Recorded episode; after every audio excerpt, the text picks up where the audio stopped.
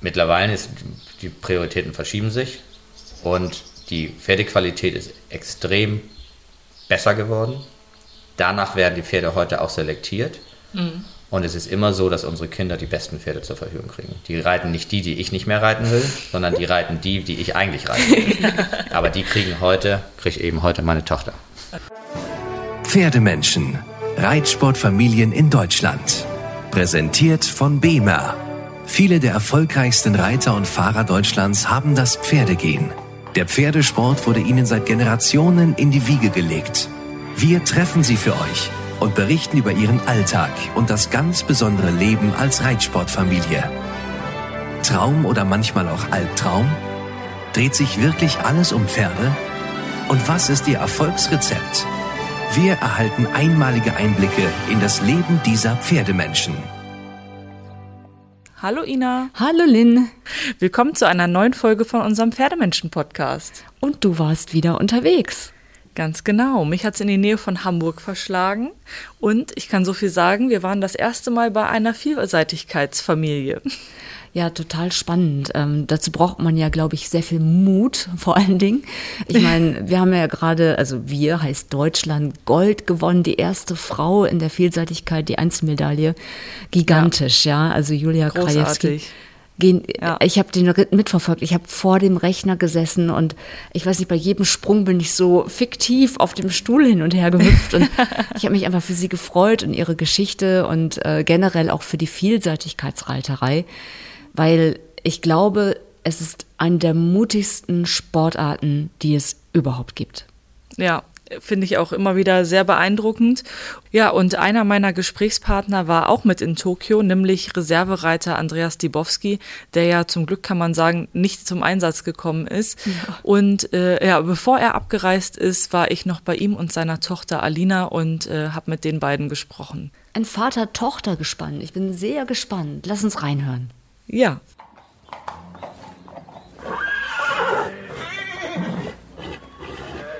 Ja, wir sind ja hier in wirklich ein Familienbetrieb. Wir haben ähm, mit den Pferden zusammen sind wir aufgewachsen.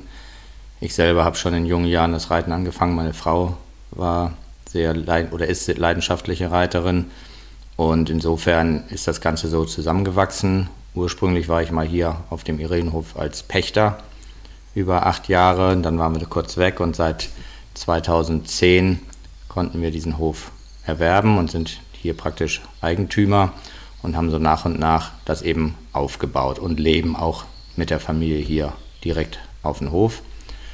Alina hat das Reiten auch schon praktisch in die Wiege gelegt gekriegt, hat mit einem ganz kleinen Pony angefangen, hat dann so ihr erstes Sportpony gekriegt, hat dann schon parallel mal das ein oder andere Pferd mitgeritten und ist dann so Step by Step einfach da reingewachsen. Und wir haben auch immer gesagt, wenn sie aufs Pferd umsteigt, wird sie auf jeden Fall immer ein Pferd reiten, was aus unserem Ausbildungsprogramm kommt, weil man das am besten einschätzen kann. Und so hat sich das dann eben entwickelt. Von der Aufgabenteilung, erst war Alina ja noch in der Schule, seit zwei Jahren hat sie jetzt eine Ausbildung gemacht, eigentlich in Baden-Württemberg war dann aber in den Sommermonaten oft hier, hat hier die Möglichkeit gehabt, ihrem Turniersport nachzugehen, musste dann aber hier im Betrieb auch voll arbeiten, wurde hier praktisch auch als Auszubildende mitgeführt und insofern äh, ist sie hier voll involviert, hat ihren Aufgabenbereich auch über ihre eigenen Pferde hinaus, auch Verantwortung zu übernehmen und ich organisiere eben alles. Und der Part, der, der macht es natürlich auch etwas schwierig, da umzuswitchen zwischen er ist mein Chef und er ist mein Papa. Das führt natürlich im Alltag auch zu Konflikten, aber dadurch, dass wir sehr lange schon dabei sind, das so zu teilen, ist es immer besser geworden, dass ich unterscheiden kann zwischen in den Situationen, ist er jetzt mein Chef, da muss ich auch mal den Mund halten, da kann ich nicht immer ähm, ja, einen Konflikt dabei beschwören oder diskutieren. Ähm, es gibt aber auch dann Momente, wenn wir am Essenstisch abends sitzen und den Tag Revue passieren lassen, das natürlich auch in der Rolle des Papas äh, wieder. Ich wollte sagen, endet dann so das Arbeitsverhältnis an der Haustür sozusagen? Also wenn, äh, wenn sie ah, dann. Das gibt schon Reibungspunkte. Ne? Das, also das, ähm, sie sagt, da darf sie, muss sie dann mal im Mund halten, dann sage ich jetzt mal, das sollte sie mal lieber auch, wenn, ich, wenn sie mit Papa redet, machen.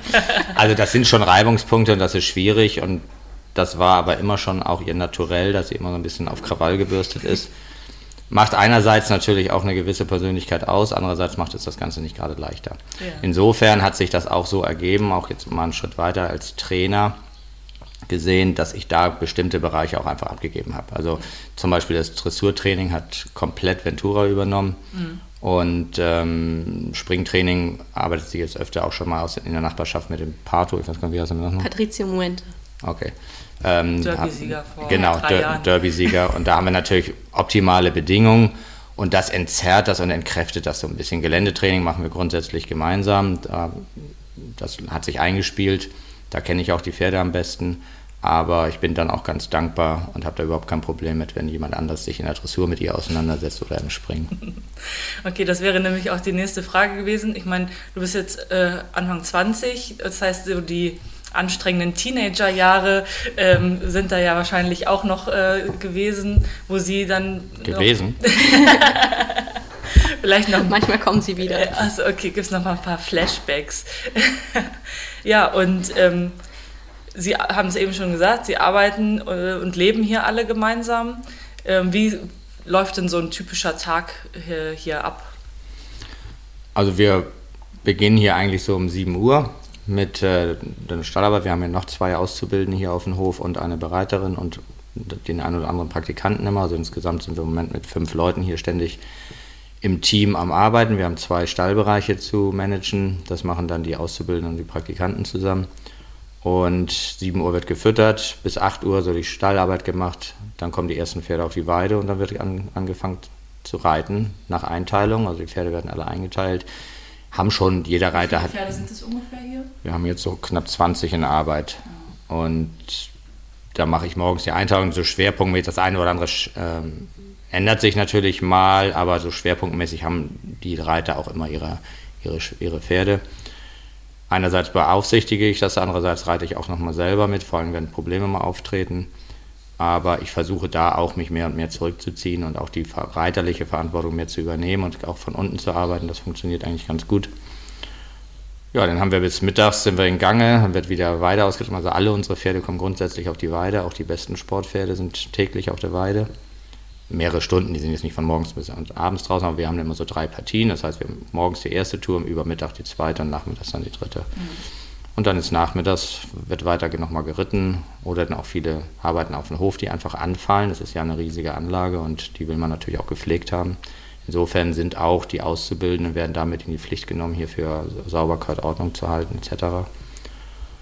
Und dann kommen eben jetzt gerade in der Saison, wir sind sieben Monate in der Saison, wenn wir jetzt nicht gerade Corona haben, sind wir sieben Monate im Jahr unterwegs. Und dann kommt natürlich auch der ein oder andere Tag, wo es abends mal ein bisschen länger dauert, dass man mal einen LKW packen muss, dass man Pferde waschen muss, dass man sie vorbereiten muss und so weiter. Aber das, dadurch, dass wir hier natürlich auf dem Hof leben, läuft das im Abend auch nicht so endlos rein, sondern da bin ich auch so der Antreiber, der dann sagt, so jetzt muss das mal ein bisschen schneller gemacht werden, damit wir auch mal fertig werden. Also es ist jetzt nicht so, dass wir hier bis sieben oder acht Uhr äh, in, den, in den Abend hineinschlürfen, sondern in der Regel sind wir hier um 18 Uhr als auch Feierabend. Mhm. Und äh, du hast ja auch noch zwei jüngere Brüder. Wie ist das mit denen? Haben die äh, Interesse am Reitsport oder ist das? Gar nicht. Also Interesse jetzt tatsächlich wächst so ein bisschen. Mhm. Sie haben aber überhaupt kein Interesse selber zu reiten.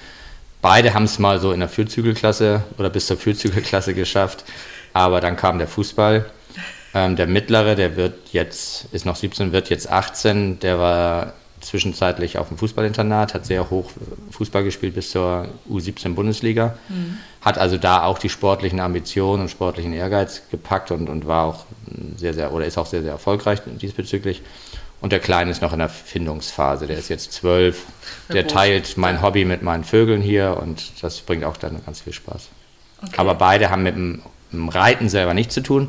Wir versuchen familiär, weil wir natürlich auch, meine Frau und ich, immer so ein bisschen schlechtes Gewissen haben, dass natürlich die Pferde immer Oberhand haben und dadurch, dass Alina ja auch reitet, stehen die immer so ein bisschen am Rand. Und äh, wir haben jetzt einen guten Weg gefunden, zum Beispiel dass der Kleinste auch mal als Besitzer mitläuft. Also der fängt jetzt auch an, sich mit einem Pferd mal zu identifizieren. Und während Corona ist er dann natürlich auch auf sehr, sehr viele Turniere mitgefahren, wo er sehr viel Spaß hatte, die Übernachtungsturniere ins Ausland. Ja. Durfte er dann auch immer vor allem sein Pferd begleiten. Da hat, da hat er schon sehr viel Spaß dran und hat das auch eingefordert, dass er da mitkommen Genau. darf. Okay, Das, also das war eine tolle, also so da, eine da, Bindung ist schon irgendwo da. Also, Genau, das ist jetzt da, dadurch gekommen, durch Corona. Und ich war selber überrascht, wie, wie er da hinterher war, dass er wirklich immer, immer wieder mit wollte. Ähm, und der Große, der hat jetzt gemerkt, dass man damit ja vielleicht auch mal den einen oder anderen Euro verdienen kann. Und der ist jetzt als Investor mit eingestiegen in Ui. ein Pferd. also das wird von seinem Taschengeld und ähm, Oma hilft da auch mal ein bisschen. Aber er hat einfach so ein, soll ein Gefühl dafür kriegen, ähm, klar, man kann Geld damit verdienen, aber man muss, muss natürlich auch investieren. Und Mittlerweile habe ich aber festgestellt, dass die mit die anstrengendsten Besitzer sind. Die anspruchsvollsten. Die anspruchsvollsten, genau. Also die stellen schon sehr, sehr hohe Ansprüche. Der, der eine zählt schon das Geld für die Zukunft und der andere fordert die Erfolge ein. Okay. Und Mama möchte Mitspracherecht haben. Mama ist auch Besitzer bei meinen Pferden, wodurch dann auch natürlich am Esstisch äh, immer viele Sachen besprochen werden. Ja, spannend, dass das so eine Aufteilung dann ist. Ähm, vielleicht gehen wir einmal ein bisschen zurück und fangen einmal bei Ihnen an. Wie war denn so Ihr Einstieg äh, ins Reiten? Sie haben gerade schon gesagt, Sie sind sehr früh eingestiegen, aber kommen Sie auch aus einer Familie, Nee, wo gar nicht. Reitsport schon Thema gewesen Gar ist? nicht. Ich bin, bin auch gar nicht so früh, also im Vergleich zu Alina, die saß zweijährig schon am Pferd. Also ich habe mit zehn erst angefangen und äh, nur durch meine ältere Schwester. Also wir kommen überhaupt nicht aus der Reiterei. Mein Vater ist zur See gefahren, meine Mutter war Hausfrau. Haben aber wohnten in Hamburg, haben also nichts mit Pferden zu tun gehabt. Meine Sch- äh, ältere Schwester war damals bei Bohnhof in Bergstedt auf dem Reiterhof und ritt da ein bisschen. Und dann sind wir, als ich neun war, aufs Land gezogen und dann haben meine Eltern gedacht, ja, die eine reitet ja und jetzt sind wir auf dem Land, jetzt äh, kaufen wir mal zwei Ponys für die Kinder. Und es war völlig autodidaktisch. Also dann ist man halt da rumgejuckst und ich bin auch von 10 bis 16 Jahren nur Ponyrennen und äh, Yachten und Springen geritten. Also Dressurunterricht habe ich noch in meiner Lebzeit noch nicht gehabt. Habe dann mit 16 ein Schulpraktikum gemacht in Harburg bei Uwe Wichmann damals, der auch über die lange, lange Jahre nachher mein großer Mentor war und mein Förderer wurde. Und der hat mich erstmal so ein bisschen zurechtgestutzt und ähm, da war dann aber mit 16 tatsächlich so der Funke übergesprungen und dann wollte ich das beruflich machen und dann war es auch sehr bedingungslos. Also dann bin ich auch wirklich komplett in dieser Gab Rolle keine aufgegangen. Alternativplan. Nö, zu dem Zeitpunkt nicht. Ähm, da habe ich gesagt, ich will das durchziehen, ich will das machen. Habe dann meine Lehre an der Landesreitschule in Hoja gemacht. Habe immer den Kontakt nach Harburg zu Uwe Wichmann gehalten, auch als ich mit der Lehre fertig war, meine ersten Jobs hatte. Immer wieder den hier in, oben in Norddeutschland den Kontakt gehalten, mich weiter fördern lassen, mich unterstützen lassen, bis ich dann äh, irgendwann dann doch in die Realität gekommen bin und gesagt habe, boah, es ist, also mal, das kann ein Traumjob sein, aber es kann eben auch ein Albtraumjob sein. Und äh, dann wollte ich das Handtuch schmeißen, dann bin ich ein halbes Jahr nach Amerika gegangen, habe da neue Motivation, habe neue Ideen gekriegt und als ich dann zurückgekommen bin, äh, habe ich mich mit 21 selbstständig gemacht. Aber als Sie in Amerika gewesen sind, sind Sie da auch geritten? Ja. Oder? Ja. Okay. also- da habe ich da, ich bin rübergegangen, ich wollte einfach den Kopf freikriegen, weil ich habe einfach, äh, war ja, da war ich, ich habe im Grunde genommen äh, fünf, sechs Jahre nur in meine Ausbildung investiert und habe das in dem Moment auf einmal so ein Tief gehabt und habe gedacht, es ist nichts zurückgekommen, ich bin nichts, ich werde nichts, ich schaffe ich nicht. Bin dann nach Amerika gegangen, habe aber ja die ganze Zeit nur dieses Reiten im Kopf gehabt, bin dann da auch wieder in der Pferdeschiene gelandet, habe unglaublich viel Glück gehabt, habe da Menschen kennengelernt, die Narren an mir gefressen haben, die mich gefördert haben, die mich unterstützt haben und bin mit ganz neuen Ideen wieder zurück nach Deutschland gekommen. Ähm, habe gewusst, habe gemerkt, ich will das beruflich machen, aber ich lasse mich nicht mehr anstellen. Ich bin bereit, sehr, sehr viel zu arbeiten, aber ich muss am Ende des Monats auch wissen, wofür. Habe trotzdem auch trotz meiner Selbstständigkeit diesen Kontakt zu Uwe Wichmann gehalten, der mich weiter gefördert hat. Und dann habe ich einfach ganz, ganz viel Glück gehabt. War dann in Buxtehude in einem Stall als selbstständiger äh, Ausbilder. Äh, hatte ich einen Stützpunkt, habe mit Familie Borstelmann sehr, sehr tolle Leute kennengelernt, die mich gefördert haben, die mich unterstützt haben. Das sind einfach, es sind auf dem Weg immer wieder Leute da gewesen, die mich gepusht haben und die mir das ermöglicht haben, was ich dann irgendwann nachher in, die Selbst in den eigenen Hof auch investieren konnte. Aber das war ein langer, steiniger Weg, das war auch ein harter Weg. Rückblickend sehr motivierend, extrem erfolgreich, aber es war auch harte Arbeit. Hm. Und wann kam der Moment, wo Sie gesagt haben, Vielseitigkeit, das soll es sein? Oder das hatte ich war das schon aus der Ponyrennzeit ja, noch genau. übernommen? Also ich habe ja, ich habe meinen ersten Geländeritt mit meinem zweiten Pony 1900, boah, wann war das? 81, 82 ungefähr. Mhm. Nee, 79, nee, das muss 80 gewesen sein. 1980. mein erstes, mein zweites Pony, Sportpony, habe ich in Sarendorf ein Gelände geritten, weiß ich noch wie heute. Da gab es noch Geländeritte ohne Wertung, einfach nur mhm. nach, nach Zeit und Fehlern. Und ähm, da habe ich in so eine Strohraufe, ist also durchgewischt und flog so das Stroh durch die Gegend. Ich weiß noch wie heute, ich kam ins Ziel. Oh, das war super, das war super. Ich war auch in der Zeit, aber ich weiß nicht, ob ich einen Fehler hatte, weil ich das Stroh rumgeflogen ist. also das war, das war so die, die Anfangszeit und ich bin in der Zeit, da bin ich so ein bisschen, das war immer meine, meine Prämisse. Ich habe da natürlich über die Ausbildung sehr viel Dressur und Springen lernen müssen.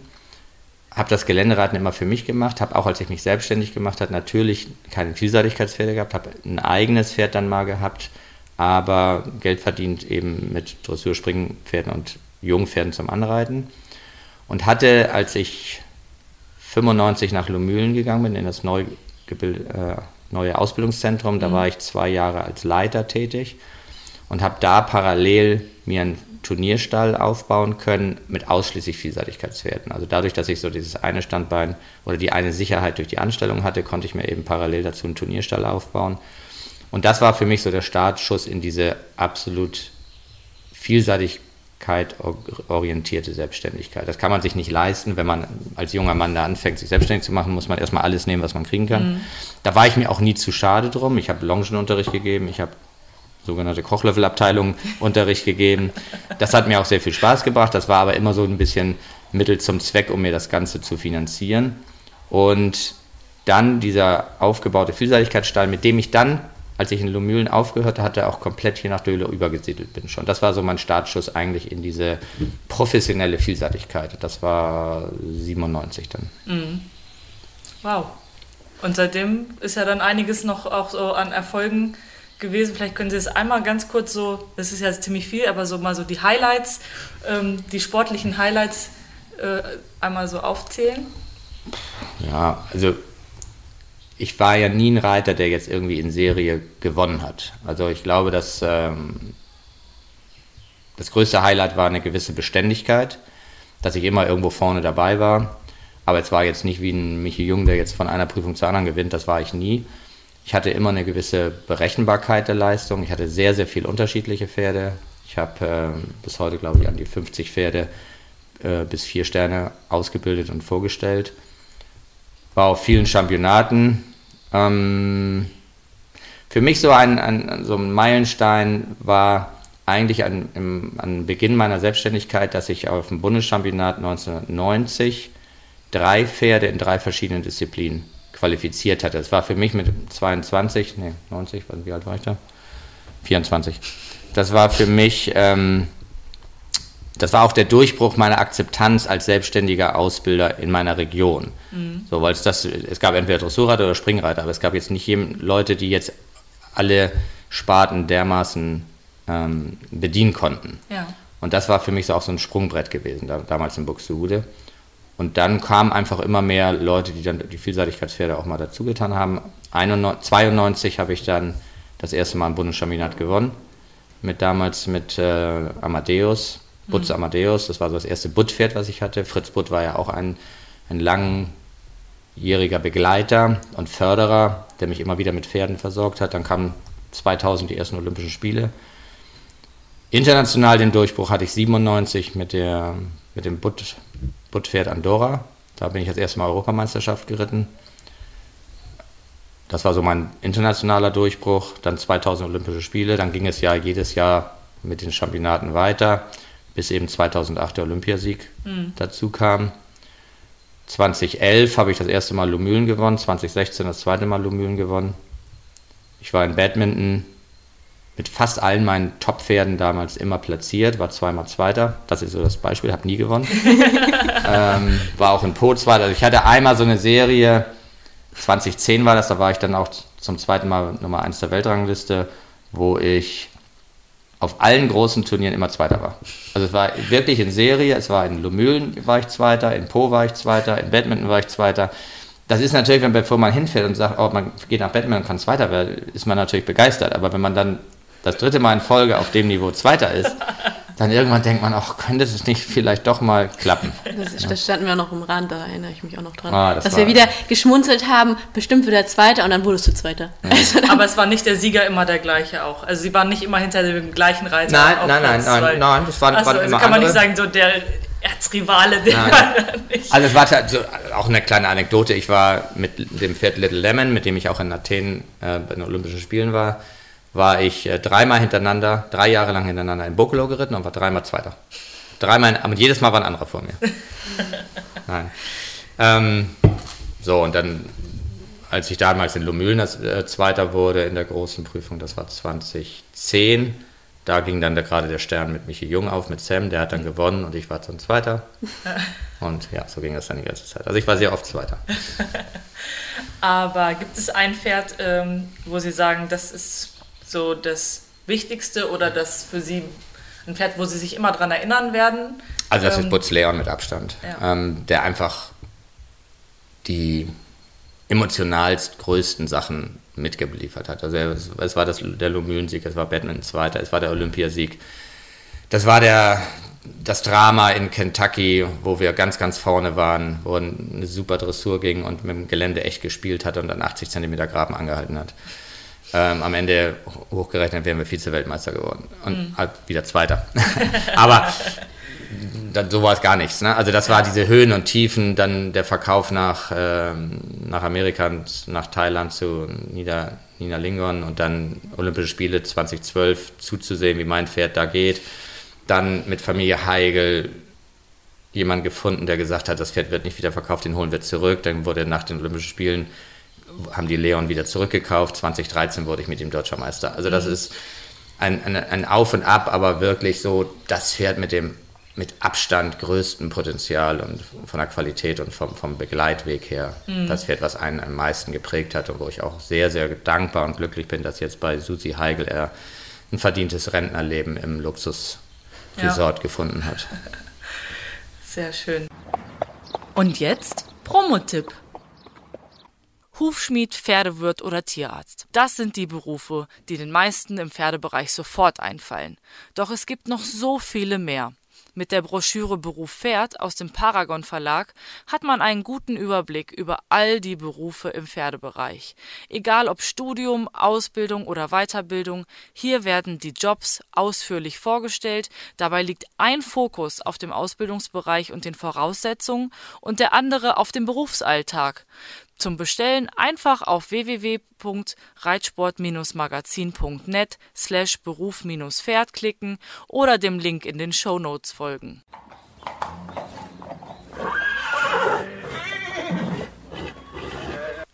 Ja, dann gehen wir mal zu dir über. Ähm, ich würde sagen, wie du zur Reiterei gekommen bist, ist wahrscheinlich ziemlich ähm, eindeutig. Dein Vater hat es eben schon gesagt, du saßt schon zweijährig hier äh, auf dem Pferd, aber vielleicht kannst du trotzdem mal so deinen Werdegang ein bisschen umreißen. Also ich saß zweijährig schon auf dem Pferd und hatte dann durch meinen Patenonkel auch mein erstes Pony bekommen. Ähm, was meine Eltern jetzt nicht so toll fanden, aber bis Wieso? Was war das für ein Pony? Shetland Pony.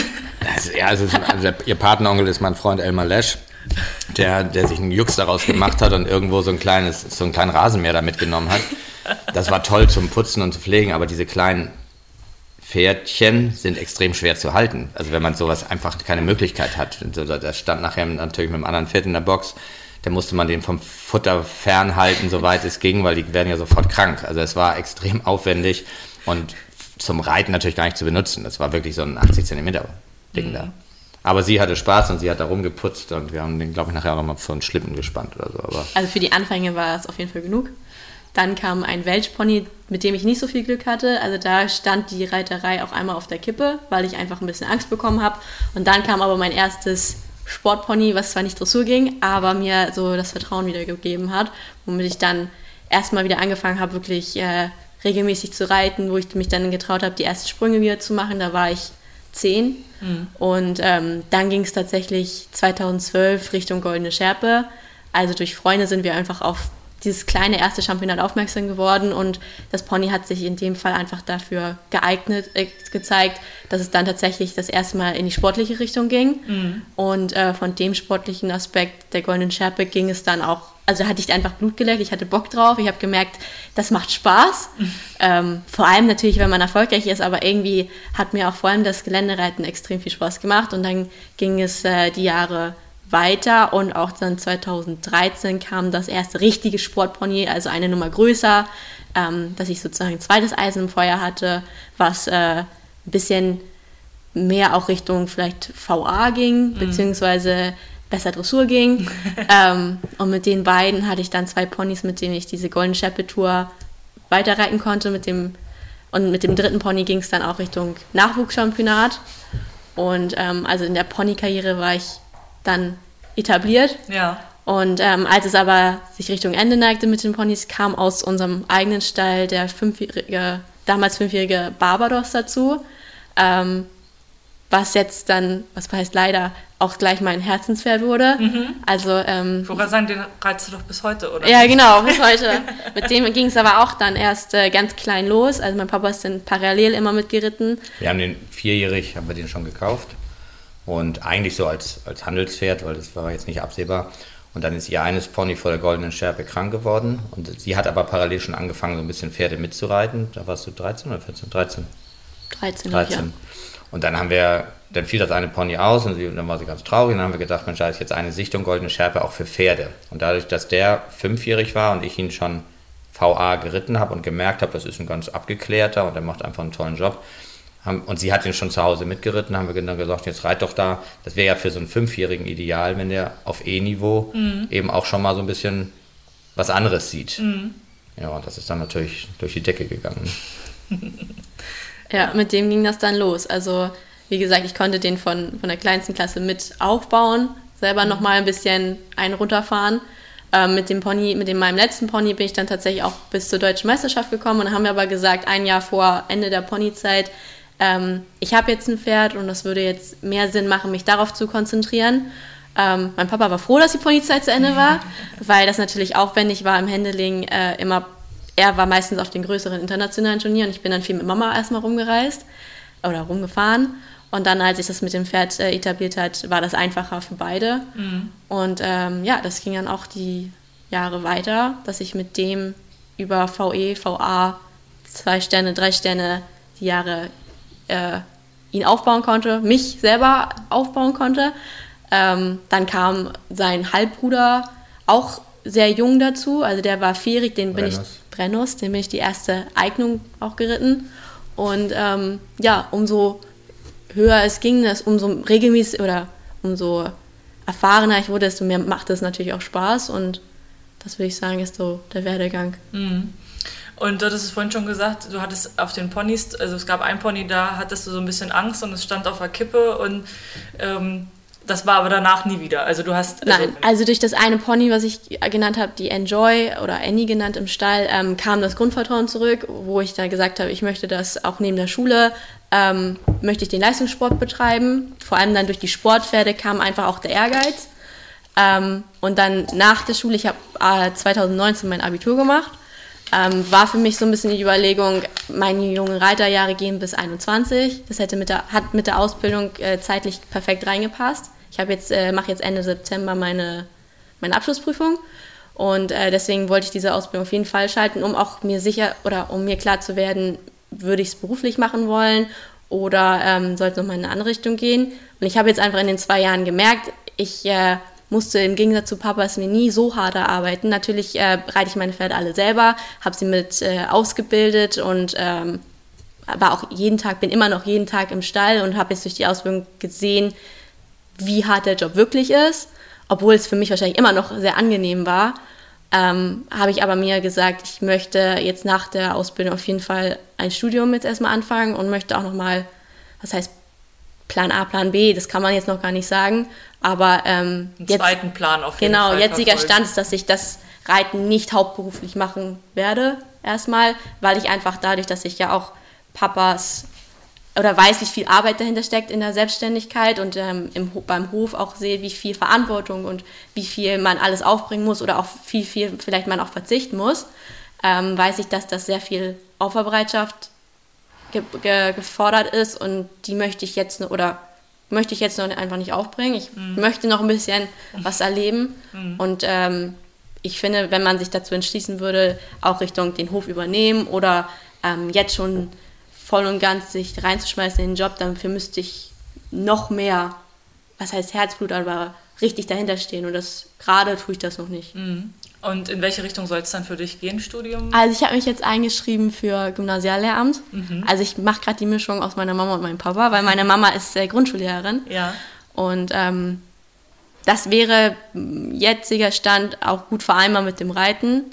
Äh, wie weit das natürlich sich später herausstellt, kann ich jetzt noch nicht sagen. Mhm. Aber jetzt äh, wird erstmal studiert und das Reiten wird aber nebenher immer noch laufen. Mhm, ja, und ähm, das möchte ich auch nicht aufgeben. Also dafür ist die Leidenschaft zu groß und ähm, dafür bin ich auch zu weit gekommen.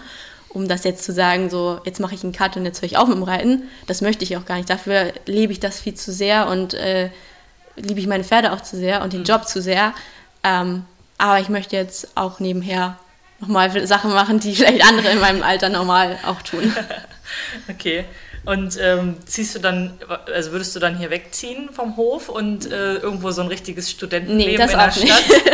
Äh, das dann auch nicht, das ist mir auch wieder zu weit weg. Äh, ich habe mich jetzt in Hamburg eingeschrieben und ich denke mal, jetzt ist ja sowieso noch nicht absehbar, wie viel online ist, wie viel mhm. präsent. Meine Oma wohnt in Hamburg, also es wird wahrscheinlich Richtung Pendeln gehen. Online würde ich dann wahrscheinlich mehr hier sein, mhm. weil wie gesagt, also ich habe ja drei Pferde gerade im Training. Wie weit das nächstes Jahr mit drei Pferden auch weitergeht, wird man dann sehen. Mhm. Aber ähm, jetziger, in, also meine, mm, ich möchte es gerne so weiterführen, wie es jetzt gerade läuft. Und ich hoffe, dass das mit dem Studium vereinbar ist. Aber deswegen bleibe ich auf jeden Fall hier und bin auch ortsgebunden. So. Ja, ja. Und ähm, wir haben das gerade schon einmal äh, gehört, ähm, Barbaros sind äh, beide geritten.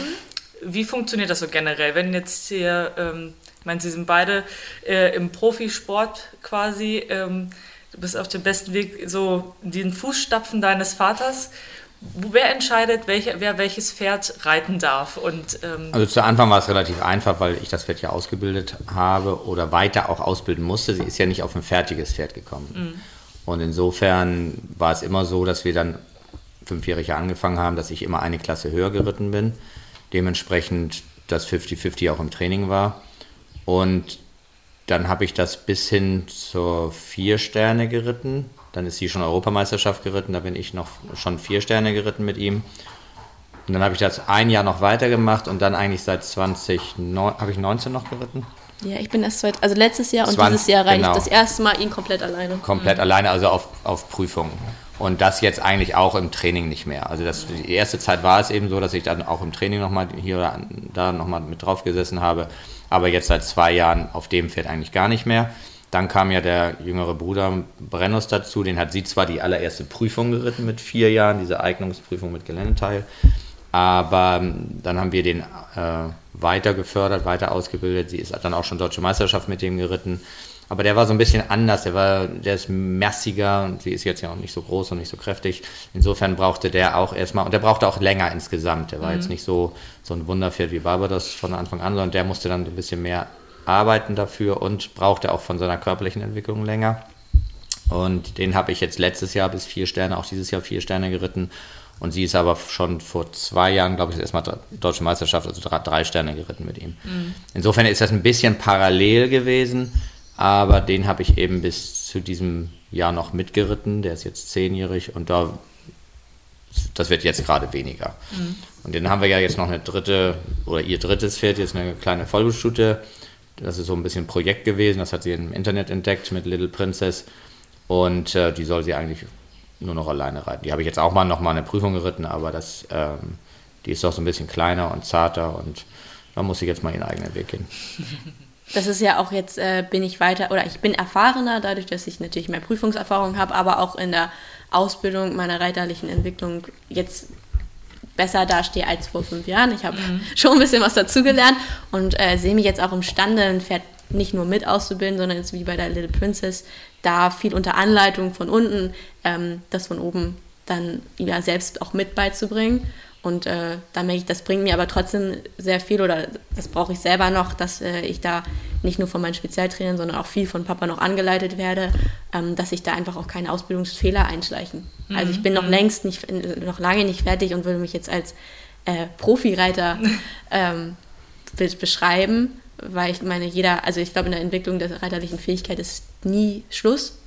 Ähm, und jetzt bin ich schon sehr weit gekommen und bin auch äh, in der größ höheren Klasse schon mit dem einen Pferd angekommen. Aber es bedeutet noch nicht, dass ich das alles alleine kann. okay. Ähm, ja, Sie haben ja den Weg Ihrer Tochter mit begleitet von Anfang an und Sie, äh, das ist ja ein ähnlicher Weg quasi, den Sie selber gegangen sind. Hat man da nie Angst ähm, um sein Kind, wenn man das so im Geländeparcours sieht und die Risiken ähm, kennt? Ne, gar nicht. Also gerade weil wir es ja selber auch machen, weiß ich natürlich um die Gefahren. Und es ist ja so, dass die beste Sicherheit ist einfach gute Ausbildung. Mhm. Und deswegen, was ich vorhin gesagt habe, wir, es war immer klar, dass wir kein Pferd kaufen, sondern immer eins aus unserem Ausbildungsprogramm nehmen. Das heißt, man wächst mit denen zusammen. Man kann das Risiko nie auf Null fahren, aber man kann es sehr, sehr weit minimieren. Es ist mhm. im Grunde genommen wie im Verkehr, wie Autofahren. Und dadurch, dass wir diese langwierige Ausbildung gemeinsam machen, ist es auch einschätzbar und berechenbar. Und insofern weiß ich, was die Pferde können und äh, ich weiß, was sie kann. Und was sie auszeichnet, ist ein, ein sehr großer Instinkt im Gelände. Also sie reitet da mehr aus, mehr aus dem Gefühl als aus dem Kopf. Und mhm. das ist für Geländereiten extrem wichtig. Und sie hat es schon in frühen Jahren sehr, sehr gut gelernt, in, ständig in Balance zu sein. Also sie kann sich auch aus schwierigen Situationen sehr gut raushelfen. Mhm. Und das sind so Dinge, die, die kann man nicht beibringen. Die, die sitzen in einem Blut, die lernt man dann irgendwann über Erfahrung natürlich. Aber das kann man, kann man ganz schlecht beibringen. Und das ist das, was sie auszeichnet, warum sie eben diese verschiedenen Pferde auch im, im Gelände immer exzellent vorstellen kann. Mhm. Und das Dressurmäßige hat sie sich durch sehr, sehr viel Fleiß erarbeitet. Also gerade Barbados ist extrem schwer, Dressur zu reiten. Ich kann ihn gar nicht reiten. Also ich kann da Vielleicht musst du dazu sagen, dass er einfach sehr unbequem ist. Ja, also mittlerweile ist er jetzt nicht, er ist nicht schwer zu reiten in dem Sinne, aber er lässt sich sehr schwer sitzen. Mhm. Und das kann ich jetzt gar nicht, also kann ich nicht mehr, will ich auch nicht mehr. Und äh, insofern bin ich jetzt auch nicht scharf darauf, das Pferd weiter zu reiten. Und sind bei, eigentlich ganz froh, dass sie ihn abgeben. Ja, und es, ist, es, sieht einfach toll aus. Der geht Spitzendressur und der kann Dressur gewinnen. Mit Alina und mit mir würde er irgendwo im Mittelfeld rumeiern. Also das, das tut einfach nicht nötig. Und, und das haben wir natürlich auch diesem kontinuierlichen Training mit dem Dressurausbilder zu verdanken. Und, und das Springmäßige, das hat sich so entwickelt und muss sich weiterentwickeln. Das ist genau das Gegenteil, was, ich, was ihre Stärke im Gelände macht, ist ihre Schwäche im Parcours, da will sie immer denken. Also im, im Gelände macht sie alles aus Instinkt und beim Parcoursreiten fängt sie an zu denken. Okay. Und das, das, ist das, was ihr da im Wege steht und wo sie einfach sich weiterentwickeln muss und wo sie von loskommen muss. Das ist natürlich für uns Vielseitigkeitsreiter auch insofern schwer, weil wir immer, wenn wir Springreiten, es um etwas geht. Wir müssen immer Null reiten. Oh. Es geht im Grunde genommen, hängt eine ganze Prüfung, auf die man monatelang hingearbeitet hat, immer von, von dem einen Moment Springen ab und man will dann Null reiten. Das heißt, man hat nicht wie ein Springreiter auf dem Turnier jetzt mal drei Starts und wenn das Turnier in die Hose geht, bin ich nächste Woche wieder auf dem Turnier. Mhm. Wenn unser Turnier in die Hose geht, bin ich in drei Wochen oder in vier Wochen wieder auf dem Turnier. Und das ist natürlich, wenn man psychisch ähm, sich zu viel Gedanken macht, dass man immer negativ denkt. Und man kann nicht so mal so eine Scheißegal-Stimmung kriegen. Und das, mhm. das ist das, was, was ihr im Moment im Wege steht und wo, wo sie einfach dran arbeiten muss. Und da kann ihr auch genauso keiner helfen. Ja. Aber jetzt, das hat ja nichts mit dem gefährlichen Reiten, das ist ja nicht gefährlich. Also, aber deswegen bin ich, was Geländeanritt angeht, bei ihr immer völlig entspannt. Okay. Aber ich hatte schon das Gefühl, dass du mit steigenden Anforderungen des Kurses auch ein bisschen nervöser wurdest. Zumindest fängst du an, mehr, mehr mir sagen zu wollen noch vom Start, oder? Im Springen? Nee, Gelände. Das ist schon ja. natürlich ein bisschen Nein, aufgeregter ja, mit mir bist. Ach, okay, nein, unterschiedliche nein. Einschätzung der Situation. naja, wir wissen natürlich um die Qualität der Pferde. So, und das ist auch ein ganz gewisser äh, Sicherheitsaspekt. Als ich damals angefangen habe, mich selbstständig zu machen, da bin ich fast jedes Pferd, was wir in der Ausbildung hatten, über vier Sterne geritten. Also da schlage ich heute rückblickend die Hände über den Kopf zusammen, wie kann man so verrückt gewesen sein.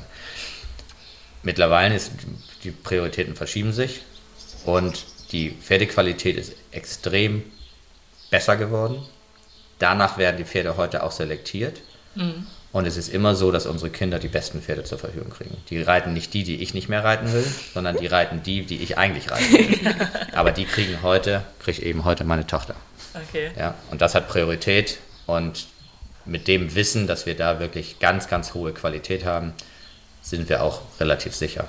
Hm. Wie, wie, fühlt man sich so als Vater am Rand stehend, wenn man so die eigene Tochter im Parcours oder auf dem Geländeplatz äh, ich versuche das alles mitzunehmen, also ich, wo es geht, versuche ich auch mal mitzuradeln, damit ich viel sehe. Oder wenn ich so Turniere wie Streigam oder Barbarowko gehe ich immer in die Zentrale, die kennen mich da schon, dann setze ich mich auch am Monitor, damit ich dann eben auch wirklich alles verfolgen kann und dass man das nachher analysieren kann. Also ich will mhm. schon möglichst viel sehen oder auf dem letzten Turnier war es, glaube ich, da war ich selber schon auf dem nächsten Pferd, dann bin ich da hinterher geritten, habe das dann so vom Pferd auch schon beobachtet. Also es ist jetzt nicht so, dass ich stumpf auf dem Abreiteplatz bin und warte, dass sie wiederkommt. Also ich ja. fieber da schon mit aber es ist eigentlich nicht so, dass ich deswegen nervös bin. Okay. Ähm, Alina, wofür bewunderst du deinen Vater besonders? Mm, vor allem durch seine harte Arbeit hat er es geschafft, sich mit, wie er schon mal gesagt hat, mit sehr, sehr vielen unterschiedlichen Pferden zu etablieren. Ich finde, das macht ihm auch zum Vorbild.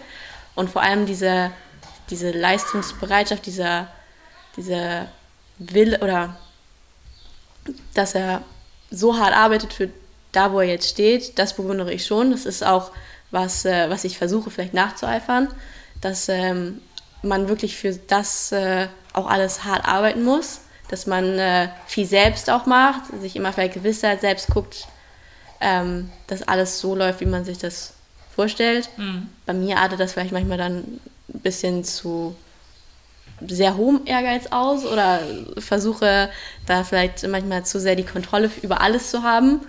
Aber ähm, dafür bewundere ich ihn vor allem. Mhm. Und dass er aber das, was er mir noch voraus hat, und das ist nicht nur unbedingt die Erfahrung, ist einfach auch diese Abgeklärt, oder vielleicht doch auch durch die Erfahrung, diese Abgeklärtheit in, in verschiedensten Situationen. Also ich bin dann doch manchmal zu emotional, lass mich von Gefühlen leiten. Wenn irgendwas nicht klappt, steigere ich mich gern auch da rein und so. Und da ist er sachlicher, nüchterner, hat das alles schon erlebt und da hat er mir den, das voraus, dass er die Jahre mhm. halt schon hinter sich hat und ich bin dabei, gerade noch die Höhen und Tiefen zu erkunden oder zu erleben und da ist es aber ähm, einfach sachlich die Situation zu analysieren, vorher, hinterher nachzuarbeiten, das ist was, was ich mir auf jeden Fall noch abgucken muss, da mhm. entspannter, gelassener und sachlicher zu werden. Ja, du hattest es vorhin schon gesagt, dass du es wahrscheinlich ein bisschen einfacher gehabt hast durch deinen Vater, der viele Sachen ähm, nicht so hart erarbeiten musstest vielleicht. Ähm, Würdest du, also es sind ja schon, ist schon vorteilhaft, würde ich sagen, dass du ähm, hier auf dem Hof so aufgewachsen bist mit diesen Möglichkeiten und deinem Vater ähm, als Unterstützung. Aber würdest du sagen, dass das auch teilweise negativ gewesen ist oder dass du dadurch auch Nachteile hattest? Mm, Nachteile vielleicht in dem Sinne, dass ich in meiner reiterlichen Karriere fa fast noch nichts Schlechtes erlebt habe. Also toi toi toi, auch ein schwerer Sturz wurde mir dadurch, dass ich auf den besten Pferden sitze, schon noch erspart. Ähm, und ich glaube, das ist aber dann auch was, was mich emotional vielleicht in, in äh, Tiefpunkten labiler macht, dass mhm. ich damit mit Nieder... Ähm, mit so Rückschlägen. Mit Rückschlägen noch nicht so gut umgehen kann, dadurch, dass ich davor die Jahre auch bewahrt wurde, dass ich meinen Papa an der Seite hatte, dass er mich aber, was ein Vorteil ist, mich auch durch gewisse Situationen gut anleiten konnte, dass ich mit ähm, Sachen besser umgehen konnte in, in der Hinsicht, äh, dass wir unseren eigenen Weg schon immer gegangen sind, ähm, dass ich mir nicht zu sehr was vorschreiben lasse von Leuten außerhalb, mhm. dass wir da immer auf einer Linie und die auch konsequent immer verfolgt haben. Also das ist ein extremer Vorteil, ähm, jemand so erfahrenes an seiner Seite zu haben. Mhm. Ähm, aber vielleicht ist es auch manchmal zu behütet gewesen. Ähm, und dass ich vieles für sehr selbstverständlich genommen habe oder immer noch nehme, dadurch, dass ich ähm, nie was anderes kennengelernt hatte, mhm. habe ich bin immer auf dem Hof aufgewachsen und immer mit so einem Luxus aufgewachsen, ähm, hatte alles immer um mich herum, äh, alle Plätze in greifbarer Nähe und das macht es natürlich mhm. einfach, aber vielleicht manchmal auch zu einfach.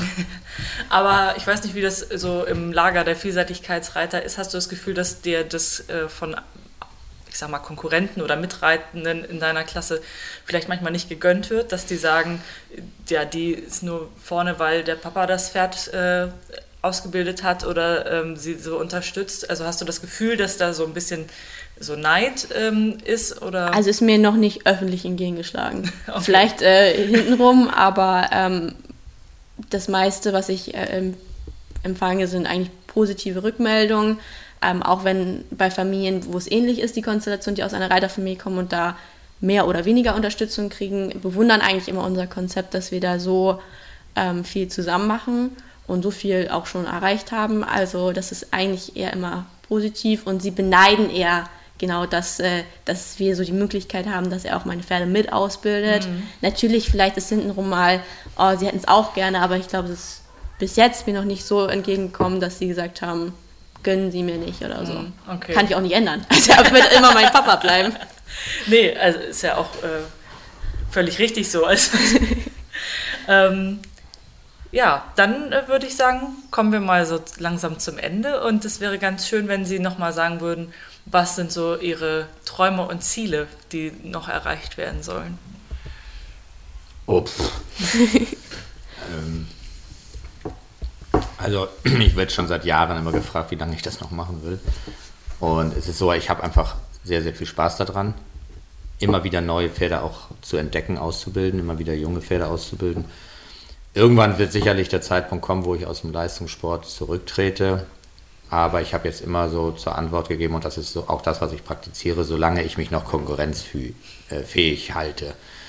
Ähm, und das geben die Ergebnisse dann ja auch vor.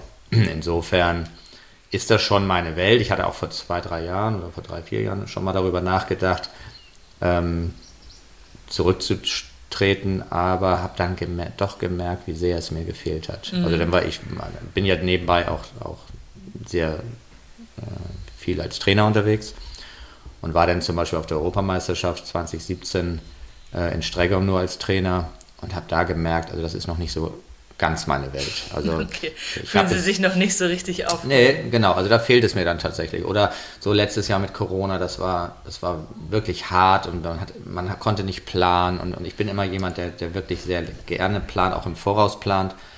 Und äh, durch Corona 2019 fand ich, nee, 2020 war das ja, was haben wir jetzt? 2020, ja. 20, genau. Das, also das fand ich extrem, extrem schwierig. Und deswegen bin ich zum Beispiel dann auch ähm, mit dem Brennus, der sollte irgendwie letztes Jahr die ganze Zeit vier Sterne gehen und irgendwie passte es nie rein. Dann ist ja Alina ja auch noch im Oktober nochmal Deutsche Meisterschaft mit ihm geritten und war ganz vorne platziert. Und dann habe ich aber so nach der Deutschen Meisterschaft gedacht, nee, ich bin irgendwie noch nicht fertig. Und dann habe ich mir das gegönnt und bin mit zwei Pferden nach Portugal im Dezember gefahren ähm, für zwei Wochen und habe den Brennus eben mitgenommen, weil ich gesagt habe, jetzt kann er noch eine Einlaufprüfung gehen und dann reite ich den da das erste Mal vier Sterne. Wirtschaftlich ein totaler Blödsinn, mhm. weil es extrem teuer war, extrem aufwendig war. Aber es war für mich eine unheimlich befriedigende mhm. äh, Zeit da und war auch sehr erfolgreich und, und das war genau das, was ich brauchte. So für mich nochmal loszufahren mit einem meiner Pferde und das wirklich genießen. Also das ist das, was ich noch genieße. Und deswegen ähm, kann ich jetzt noch gar nicht absehen. Nur was ich keine Lust habe, irgendwo nachher im Mittelfeld nur noch hinterher zu reiten. Also mhm. das werde ich sicherlich nicht machen. Aber es gibt immer wieder junge Pferde und es gibt auch dann wieder neue Lieblingspferde, die man einfach gerne reitet. Ich bin heute in der glücklichen Situation, mir dann die Pferdetypen auch so ein bisschen auszusuchen. Und ich muss jetzt nicht mehr jedes Pferd reiten. Ich habe mit Alina jemanden, der die Pferde mitreiten kann. Ich habe ähm, mit Mariona Zibel hier eine Bereiterin, die auch die Pferde sehr, sehr gut vorstellen kann und mit ausbildet. Also insofern funktioniert das einfach und ich kann mich so ein bisschen entspannter zurücklehnen und die Pferde reiten, zu denen ich richtig Spaß habe. Okay. So, weitere Ziele kommen einfach automatisch. Also habe ich jetzt, denke ich, nicht so viel drüber. Okay, also jetzt nicht, dass Sie sagen, ach, Batman, da muss ich nochmal irgendwann gewinnen. Das Gewinnen wird ja dann nicht unbedingt leichter. äh, also ja, natürlich so eine Tour nochmal reiten. Das hatte ich zum Beispiel in meinem letzten Championatsfeld mit Butz Everton ja so, dass ich gesagt habe, ich möchte mit denen nochmal fünf Sterne reiten und war dann 2019 mit dem ja nochmal in Po und konnte da einfach einen super tollen Abschluss hinkriegen, sodass mhm. ich ihn, dann, ihn danach dann auch abgeben konnte, mit dem Gefühl, mit ihm alles erreicht zu haben. Und ähm, das ist natürlich nochmal bei uns im Sport, diese fünf Sterne ist nochmal eine ganz andere Nummer. Also mhm. das ist auch nochmal eine andere Nummer als Championate. So, jetzt nächstes Jahr kommen die Weltmeisterschaften. Ob wir da nochmal gut genug sind und nominiert werden, das muss man dann sehen. Aber das lasse ich jetzt wirklich von Jahr zu Jahr auf mich zukommen und das hängt ganz extrem auch von der, von der Pferdequalität ab, von, von, den, von der Gesundheit der Pferde natürlich. Mhm. Aber das ist das, was immer noch motiviert, aber nicht mehr in dem Maße, dass ich jetzt da zehn Pferde in Gange habe oder so, sondern ich konzentriere mich dann so auf zwei oder drei und reite vielleicht nochmal auf Bundeschampionat oder ich habe jetzt einen sechsjährigen, sehr, sehr interessanten, mit dem würde ich gerne, das ist der, der meinen Söhnen mitgehört, mhm. ähm, den würde ich gerne Jungpferde-Weltmeisterschaft reiten. Also das sind so die Motivationen, die man sich dann immer wieder so ranzieht und die einem das erklären, warum man das jeden Tag macht. Okay. Und bei dir? Mm, also auch erstmal schwierig zu sagen, weil ich, das ist jetzt mein letztes junge Reiterjahr. Und ab nächsten Jahr muss ich offiziell gegen Papa reiten, also in allen Klassen, wo ich starte. Ähm, deswegen würde ich mich da jetzt auch noch gar nicht irgendwie festlegen wollen. Es muss die deutsche Meisterschaft sein, es muss äh, ein Senioren-Championat sein, weil dafür ist die Konkurrenz zu groß. Ähm, mein Ziel bleibt weiterhin, mich reiterlich so weiterzuentwickeln, dass ich mit meiner eigenen Leistung zufrieden bin. Ähm, und da ist es einfach noch ausbaufähig oft. Ähm, mit meinem jetzigen Championatspferd Baba, ba, Baba Barbados, ähm, möchte ich irgendwann in den nächsten zwei, drei Jahren vielleicht auch diesen Sprung einmal in die fünf Sterne schaffen. Mhm. Am liebsten hier zu Hause in Lumülen, einfach vielleicht auch durch den Heimvorteil. Andererseits, weil es einfach für mich ein ganz besonderes Turnier ist, weil ich da oft schon die vier und fünf Sterne von unten verfolgt habe, auch mhm. schon vor zig Jahren, wo ich schon gesagt habe, oh, da möchte ich mal rüber. ähm, deswegen wird das ein Ziel, wo ich die nächsten Jahre hinarbeiten möchte und mit den anderen auch natürlich die Weiterentwicklung der Pferde, die nächsten Sprünge in die höhere Klasse. Ähm, und da wird sich sehen, was dann realistisch ist, was man schafft. Ähm, und deswegen bin ich da an dem Punkt jetzt auch entspannt, weil die Jahre kommen. Es fängt jetzt mit dem Studium auch ein neuer Abschnitt an, wie sich mhm. das vereinbaren lässt. Das sind alles Punkte, die noch ungewiss sind. Und da glaube ich, wenn ich mich jetzt zu sehr stressen würde, würde ich mir wieder zu viel Druck machen. Und ähm, deswegen möchte ich einfach auch das ein bisschen auf mich zukommen lassen und äh, die Zeit mit den Pferden auf jeden Fall genießen. Auch dieses letzte Jahr noch vor allem genießen mhm. und auch hoffen einfach, dass Corona das ein bisschen, also ein bisschen einfacher macht die nächsten Jahre. Ja. Und deswegen.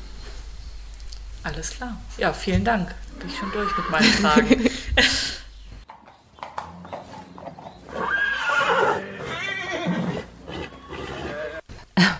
oh, klasse, Lynn. Was für ein tolles Gespräch ich finde es ja so witzig, also wie sie beschreibt, dass sie im Stall die Angestellte ist und Vater Chef, aber dann abends zu Hause beim Abendbrot hinter geschlossenen Türen. da wird es nochmal ausdiskutiert und ich ahne, wie dann das Ergebnis meistens sein wird.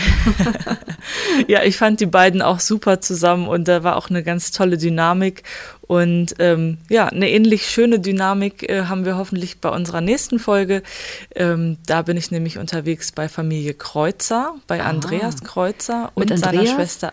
Hatten genau. wir ja auch schon mal gesprochen, ne? über Chaco genau. Das war ja ein ganz tolles, emotionales Gespräch. Das, ah, das wird bestimmt super. Genau, und mit seiner äh, Schwester Annika. Die beiden ähm, arbeiten ja auch zusammen auf dem Hof und ähm, ja.